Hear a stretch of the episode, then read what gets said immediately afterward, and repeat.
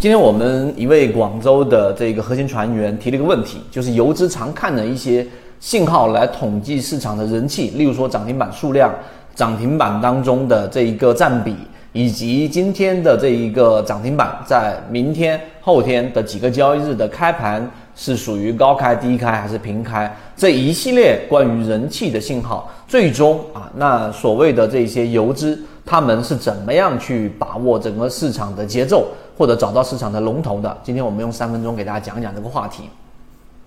讲这个话题，我们就引入一个大家应该都比较熟知的一个游资——炒股养家。据说在二零一五年的整个资金体量大概是到去到了十个亿，也是一个草根崛起，在论坛上不断分享的短线交易者啊，是真是假啊？我们不去论述它，但所有的游资基本上都是在考虑到一个人气。那今天我们来说一说关于人气和节奏这个话题。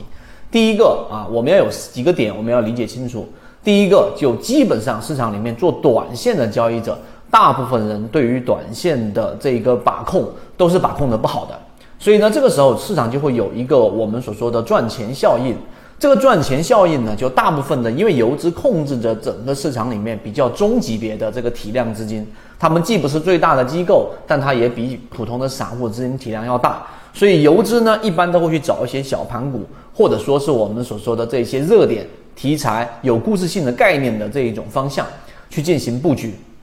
那游资去做的时候，他就考虑到一个很重要的因素，大部分的这一个游资，如果他在一个题材上。去做一个短线的，无论是我们说的这种扫板，还是半路板，还是首板，还是二板，它一旦进入进去，第二天，哎，它有一个溢价，例如说高开了，例如说第二天它抓到了一个龙头等等，这个市场类似这样的游资都赚钱了，那么他们就会把剩余或者说盈利的这个资金加大投入在其他的热点当中去不断的重复滚动操作，这个时候市场是有我们所说的这一种赚钱效应的，其一。其二，这些热点实际上是具有持续性的，所以这是第一个我们要明白的市场情绪的一个转变。但是呢，第二个，大部分的这一个游资也好，或者说尤其是做超短线打板的，对于题材的理解，对于概念的理解，肯定都是不深刻的。所以一旦他们出现了亏损，或者说这一个啊大面积的这一种类型的题材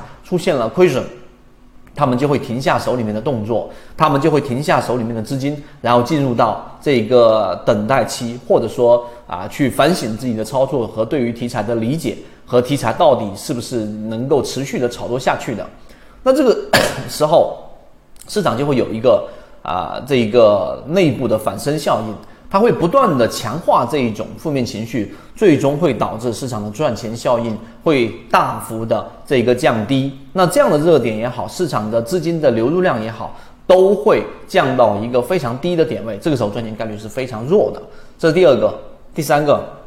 所以这两种情绪在市场里面会不断的循环往复。所谓的游资节奏，他们所要去看到。和通过数据能够监测到的这一个关键，就是这两种节奏的变化。所以你明白了这个原理之后，你就会更加的明白我们所说的为什么游资要去看涨停板数量啊，这是最基础的，所有人都能想得到。然后一般再深入一些的游资会看一看什么呢？这个封板的数量啊，就是封板的数量，第二天到底是高开、平开还是低开啊？这个一个数据占比，这个也是有效的。第三个就是涨停板所在某一些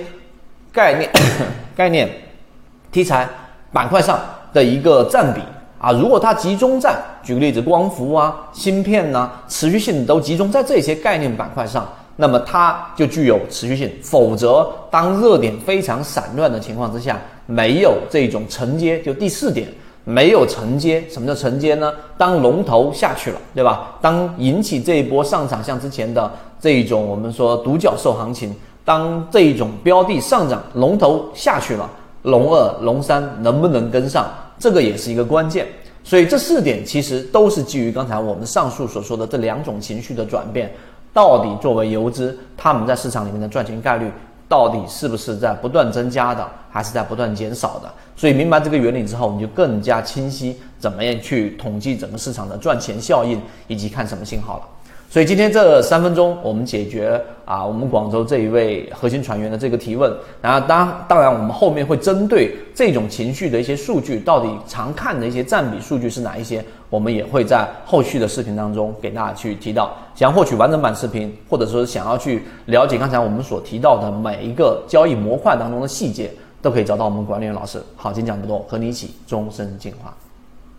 这里分享的只是碎片化的提取圈子的部分内容，在讲。想要系统的完整视频，可以找到我分享给你系统学习。可以直接在本专辑的简介找到我。